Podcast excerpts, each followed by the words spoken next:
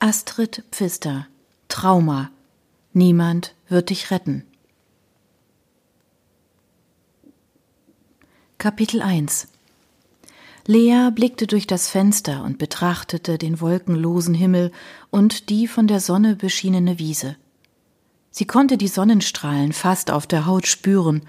Sie seufzte leise, als sie sich ihren Pullover überstreifte. Hier drin existierten keine Jahreszeiten. Hier schien es eine immer genau regulierte Temperatur zu geben, egal ob es gerade Winter oder Sommer war. Sie rieb sich fröstelnd über die Arme. Draußen hätte sie wahrscheinlich schon in einem ihrer luftigen Sommerkleider herumlaufen können. Wobei, wahrscheinlich würde ich die Knöpfe gar nicht mehr zukriegen, dachte sie schmunzelnd, während sie die Rundung ihres Bauches streichelte. Sie war im achten Monat schwanger, und ihre Babykugel war so gewaltig, dass sie wahrscheinlich zwei Kleider aneinander genäht bräuchte. Sie ächzte, als sie sich vom Bett hochstemmte und versuchte, ihren Bauch mit einer Hand zu stützen. Du willst wohl so ein starker Kerl wie dein Daddy werden, was?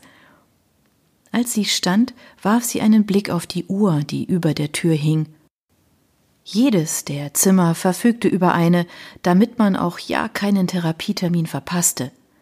Der Raum an sich war ganz hübsch, Natürlich kein Vergleich zu ihrem Zuhause, aber die Institution hatte ihr Bestes versucht, um ein wenig Gemütlichkeit zu schaffen, obwohl das Klinische immer wieder durchdrang.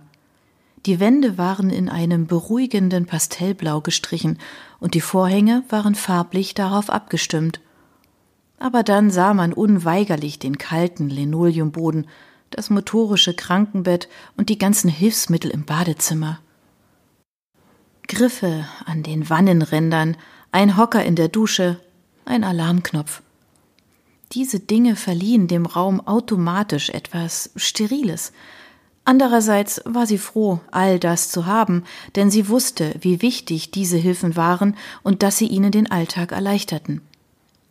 Sie verließ das Zimmer und ging den Gang entlang nach rechts, während sie eine weitere unangenehme Sache einatmete – den antiseptischen Geruch, der irgendwie in jeder klinischen Einrichtung herrschte, egal wie hochpreisig sie auch war. Man versuchte den Gestank hier zu überdecken, mit frischen Blumen, strategisch platzierten Zerstäubern, mit ätherischen Ölen und mit zitronigen Möbelpolituren, wie sie in Hotels verwendet wurden. Aber dieser spezielle Geruch, den alle Leute sofort mit Krankheit assoziierten, ließ sich offenbar einfach nicht loswerden. Während sie den Gang entlang ging, nickte sie grüßend Bekannten zu, die auch schon so lange hier waren wie sie und die sie mittlerweile durch verschiedene Gruppengespräche besser kennengelernt hatte.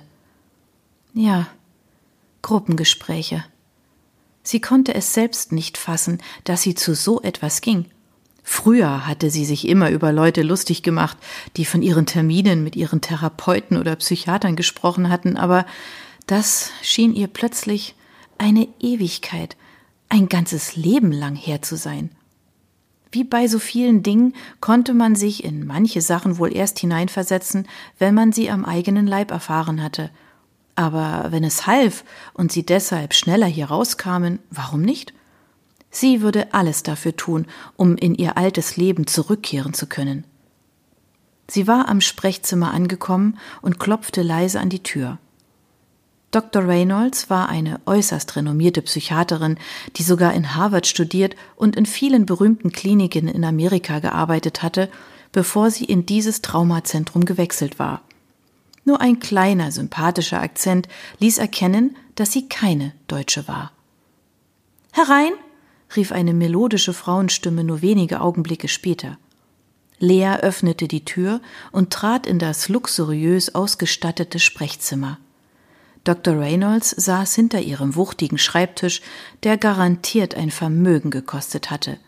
Er war zweieinhalb Meter lang, aus wunderschönem rötlichen Mahagoniholz gefertigt und mit Intarsien versehen. Passend dazu standen aus dem gleichen Holz auch noch ein Highboard und zwei kleine Schränkchen in dem Zimmer. Die schweren Vorhänge waren fast komplett zugezogen, damit der Raum nicht von der Sonne durchflutet wurde, da die Fenster fast die ganze Wand einnahmen. Einerseits fand Lea das ein wenig schade, andererseits passte so ein sonniges Ambiente wahrscheinlich nicht zu den schwer verdaulichen Themen, die üblicherweise in diesem Raum besprochen wurden. Sie ging zu dem gemütlichen Maxi-Sessel aus butterweichem, cognacfarbenem Leder hinüber, der in einer kleinen Sitzecke stand. Als wenn Dr. Reynolds dem Psychiater-Klischee entsprechen wollte, gab es in diesem Raum auch eine Couch, auf die sie sich hätte legen können. Aber sie hatte bei ihrem ersten Gespräch hier instinktiv den Sessel gewählt und war seitdem dabei geblieben. Er war so groß, dass sie förmlich darin versank, und das schenkte ihr irgendwie ein Gefühl der Geborgenheit und Sicherheit. Sie streifte ihre Ballerinas von den Füßen und kuschelte sich in den Sessel. Am Anfang hatte sie die Knie noch an den Körper ziehen können, aber das war mit ihrer Kugel unmöglich geworden. Erneut hoffte sie, dass sie zur Geburt des Babys wieder zu Hause sein würde. Sie wollte, dass es in dem wunderschönen Zimmerchen schlafen konnte, welches sie und Mike zusammen eingerichtet hatten. Er hatte die Wände gestrichen und sie hatte kleine Entchen, Vögel und Wattewölkchen darauf gemalt. Liebevoll strich sie über ihren Bauch. Dr. Reynolds betrachtete die Geste. Wie geht es Ihnen heute? Lea lächelte. Oh, ganz gut. Das Baby hält mich ganz schön auf Trab. Ich glaube, er wird später mal ein großer Fußballspieler, so wie es jetzt schon tritt. Ich habe gerade an Zuhause und an das schöne Babyzimmer gedacht. Wie lange, glauben Sie, müssen wir noch hier bleiben? Dr. Reynolds blickte sie über den Rand ihrer Brille hinweg an. Oh, es ist immer schwer, eine Prognose abzugeben, aber Sie wissen ja, dass wir Sie erst entlassen können, wenn Sie das Trauma komplett überwunden haben und wieder ganz gesund sind. Je besser Sie mitarbeiten, desto schneller wird es soweit sein. Lea stieß einen kleinen Seufzer aus. Glauben Sie mir, Mike und ich wollen nichts überstürzen. Ich bin unendlich dankbar für alles, was Sie hier für uns getan haben, aber Mike geht es wieder gut, sowohl körperlich als auch geistig. Und was mich angeht, wie ich Ihnen immer wieder versichere, ich habe kein Trauma. Natürlich war das Ganze ein riesiger Schock und die Angst, Mike zu verlieren, war fast nicht zu ertragen, aber das ist doch vollkommen normal. Es gibt nichts, was ich in langen Therapiegesprächen aufarbeiten müsste. Dr. Reynolds unterbrach Lea nicht ein einziges Mal, sondern hörte ihr einfach nur zu. Währenddessen machte sie sich einige Notizen auf einem Block. Lea gefiel diese altmodische Art der Aufzeichnung, wobei sie sich fragte, ob die Therapeutin wirklich bei jeder Sitzung so viel zum Mitschreiben hatte oder ob es einfach nur dem Image entsprach. Vielleicht hatten irgendwelche Studien mal ergeben, dass sich Patienten ernster genommen fühlten, wenn der Therapeut alles schriftlich festhielt. Sie hätte sich diesen Block zu gern mal geschnappt und einen Blick darauf geworfen. Vielleicht notierte Dr. Reynolds ja gerade nur ihren Einkaufszettel für den Feierabend.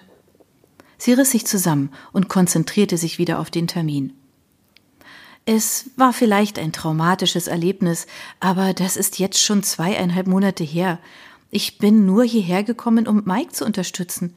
Schauen Sie ihn sich doch an, es geht ihm schon so viel besser. Eine ambulante Behandlung müsste doch langsam ausreichen, oder nicht? Ich werde auch dafür sorgen, dass er sich zu Hause ausruht und schont. Außerdem war ich so oft bei den Physiotherapien mit dabei, dass ich die Übungen auch zu Hause mit Mike machen kann. Oder ich kontaktiere eine Therapeutin, die uns regelmäßig besuchen kommt. Ich bin die Letzte, die möchte, dass es Mike wieder schlechter geht, aber ich glaube, dass ihm langsam die Decke auf den Kopf fällt. Haben Sie mit ihm darüber gesprochen?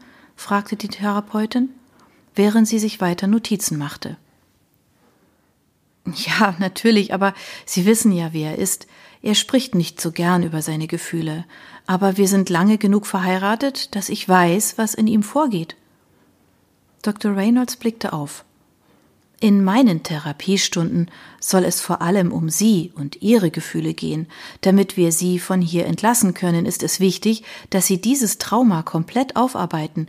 Nur so können Sie es auch bewältigen. Ich weiß, es ist nicht leicht, aber schildern Sie mir doch bitte noch einmal alles, was an diesem Tag passiert ist. Egal, wie wichtig oder unwichtig Ihnen die Dinge auch erscheinen. Lea verdrehte innerlich die Augen. Sie hatte zwar kein Trauma davongetragen, aber der Tag war trotzdem der schrecklichste in ihrem ganzen Leben gewesen, und sie wollte ihn nicht immer und immer wieder durchkauen. Denn dann kamen unweigerlich die grauenvollen Bilder zurück. Sie wollte Dr. Reynolds nichts Böses, aber manchmal hatte sie das Gefühl, dass diese Frau sie kränker machen wollte, als sie wirklich war. Sie schloss die Augen und plötzlich wurde sie wieder zu diesem entsprechenden Tag zurückkatapultiert.